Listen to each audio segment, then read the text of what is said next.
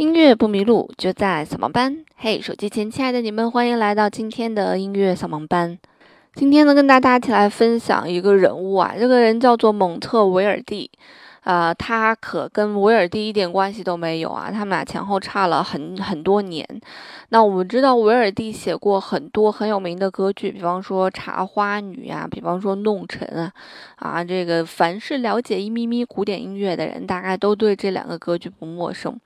那其实，呃，蒙特维尔蒂这个人也写了，不能说是很多吧，但至少有一部歌剧，我们至今还是非常熟悉的，就是《奥菲欧》这部歌歌剧啊。那后面会给大家来放一下它里面的一些片段。这个蒙特维尔蒂，其实在很多古典乐迷的心中，好像没有占到那么重要的位置。那么大多数人可能听到他的名字，还是觉得比较陌生的。哎，蒙特维尔蒂到底是谁？那么这个人其实是在音乐史上，他有一个很厉害的一个外号啊，叫做音乐界的莎士比亚。所以一提到这样一个厉害的外号呢，你可能就觉得哇，这个人到底有什么过人之处啊？可以被称作音乐界的莎士比亚。首先呢，这个人他出生的年代非常的早啊，他出生比巴赫早三年。他承接的一个时期呢，是承接了呃文艺复兴时期以及巴洛克时期这样一个衔接处。那么我们以前介绍的最早的一个音乐家，大概就是巴赫了。巴赫也是一个最早的一个被大家都熟知的这样一个音乐家。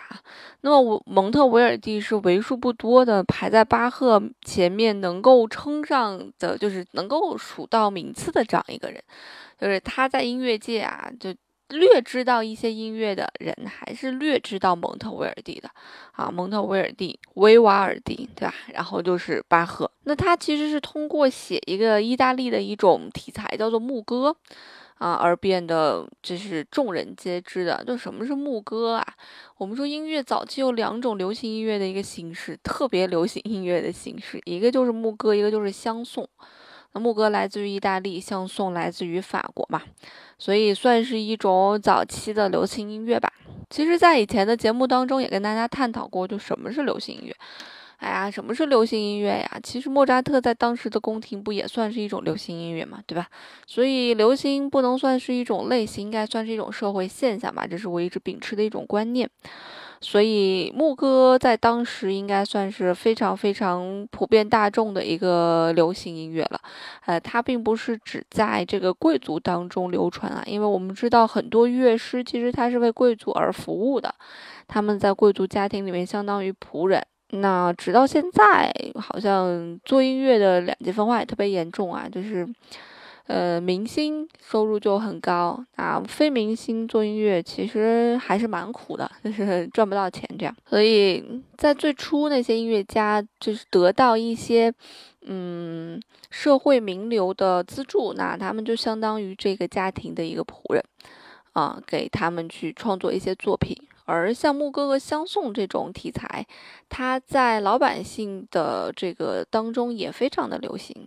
还有一些吟游诗人呐，带着这些牧歌，这个来回的穿梭于欧洲，使它变得更加的这个流行起来。那除此之外呢，他还一直被认为是古典音乐史上一个非常跨时代的一个人物。为什么说他跨时代呢？因为他的所创造的这个牧歌呢，是在文艺复兴这个时期，这种音乐题材达到了一个巅峰。而且他还干了一件非常重要的事情，就是他为歌剧这种题材，啊，起到了一个奠基的一个作用。就尽管他不是第一个去写歌剧的这个作曲家，大概是早于他十年，歌剧就已经产生了，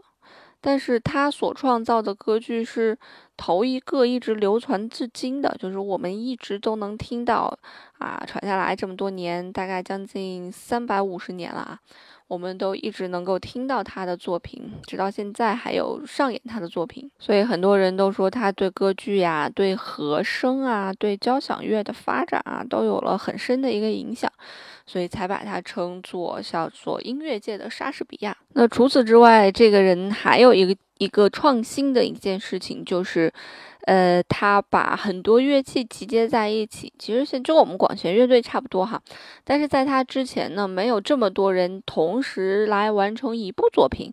那么他呢，大概集结了四十件乐器，啊，然后把他们集结在一起去演奏作品啊，在当时算是比较轰动的一件事情了。那么种类也是非常繁多的，比方说有两架小的管风琴，有两架古风琴，还有小风琴，啊，提琴呢有这个臂上提琴，就是小提琴的一个前身啊，十把臂上提琴，啊，中提琴，还有两把袖珍小提琴啊。还有两把大鲁特琴啊，小提琴，还有笛子啊，双簧管啊，单簧管，所以你就会发现整个这个乐队的配置基本上跟我们现在的管弦乐队的配置差不多了，除了低音声部的很多乐器没有出现，以及铜管呀，呃，有一些乐器没有出现之外呢，那大多数的乐器基本上都。那么大多数的乐器基本上都被蒙特维尔蒂放到了他的乐器乐队的这样一个编制中，所以差不多算下来是总共四十件。他用的这些乐器甚至甚至啊，比贝多芬用的乐器还要多。我们知道贝多芬在蒙特维尔蒂大概嗯几个世纪以后了，所以这还算是一个蛮伟大的一个创新。但是就算是这样啊，这是一个史上最多的一个乐团啊，但是很多人不买他这个账。啊，很多绅士觉得这与他们的那种品味不太相符，觉得这个东西，哎呀，好吵啊，对吧？啊，因为文艺复兴时期，我们原先也说过是一个非常性冷淡的一个时期，所以他当巴洛克时期出现的时候，他才给巴洛克起了这样一个名字，叫做 Baroque。Baroque 的意思是大小不一的珍珠，表示的是这个东西太过于复杂了，太过于繁华了，就是过于呃复杂的东西，他把它叫做巴洛克。嗯，那所以在文艺复兴时期的这些人，他是不喜欢这种嘈杂以及嗯乱七八糟堆在一起的东西，所以当时的绅士就觉得说这啥玩意儿啊，就这样一种感觉哈。但是蒙特维尔蒂呢，也不太在乎别人看法，就你们爱咋看咋看啊。嗯，他就把他的整个这一套系统拿到了歌剧院啊，来展示他的这个音乐的成果。不过非常不幸的是，他在歌剧院也得到了又一次的负面评价，就是因为大家觉得你这音乐个人色彩太过于浓重。我们知道音乐其实现在更多的就是表达个人情绪的一件东西，可是，在文艺复兴时期、巴洛克时期啊这些时期里面，大多数的作品都是用来服务于宗教的，他们听起来会相对于。单调一些，你就去听巴赫的作品吧，大多数都没有太过那个情感的起伏，包括到莫扎特、海顿也是一样。直到到了贝多芬，呃，人物的情感才被很多很多的加到了乐曲当中。所以也有很多人说说贝多芬是一个开创这个时代的一个人，为什么就跟他有关？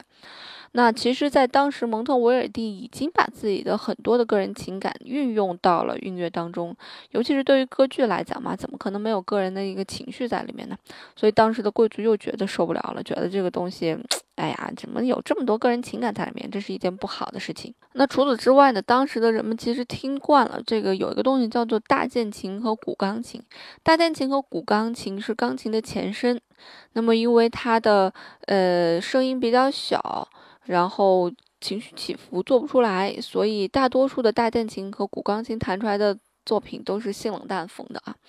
所以，呃，你就感觉不出来他有太多的情绪变化。但那个时候，我们大家基本上听的都是这种东西，所以大家在听到四十个人的乐队演奏出来比较恢宏的作品的时候，就觉得哎呦接受不了了。但是蒙特维尔蒂他不管，他就觉得随便啊，就我就是我不一样的烟火。虽然在同时代，很多人都不去接受他的音乐，但是也就是因为这种革新和改变，让他的音乐之流传至今。我们现代人至今都非常喜欢的一些作品啊，他写了很多。而与他同时期的一些人，呃，确实确实他们的作品没有流传至今。但其实蒙特维尔蒂在当时也是一个比较火、比较众人皆知的这样一个音乐家。他和其他的一些音乐家，比方说死了以后。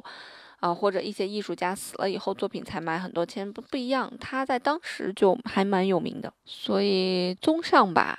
证明蒙特维尔蒂的确是一个非常能具有创新理念的这样一个音乐家。尽管他的这个创新没有得到当时人的一个认可，那么在现代人当中还是被广泛认可的。可是他的创新好像又没有贝多芬那么剧烈和强烈，也是没有赶上一个非常好的时代，所以可能导致你又对他了解的不是那么深。不是说一提到贝多芬啊，大家都知道的这样一个人物啊。